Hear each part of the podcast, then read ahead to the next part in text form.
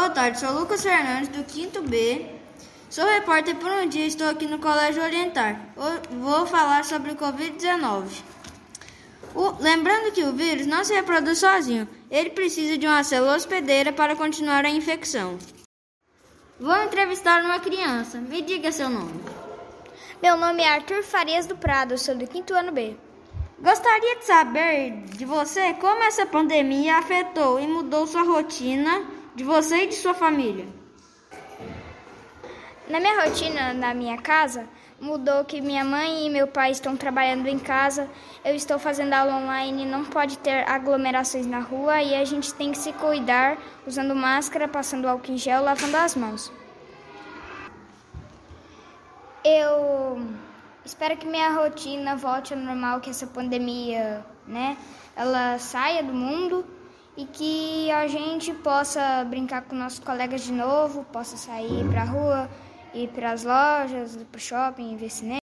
Boa tarde, sou Pedro Neto, aluno do 5 ano B. Sou repórter por um dia.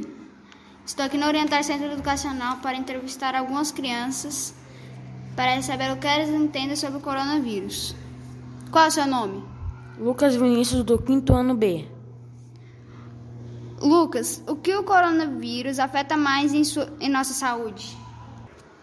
Ele afeta principalmente as células do pulmão e intestino. Afeta, afeta outras células também, perde seu paladar e o olfato. Lucas, como o vírus é transmitido?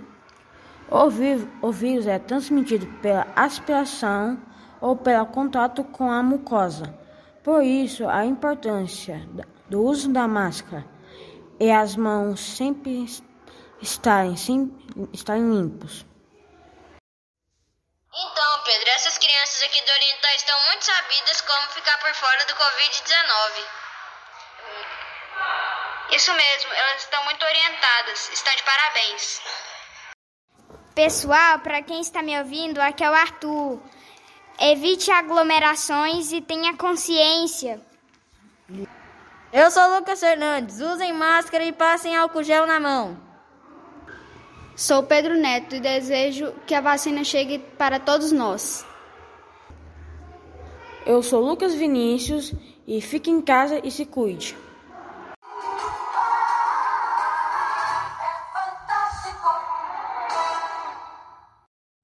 Dia 16 de fevereiro é a data que homenageia a carreira de repórter.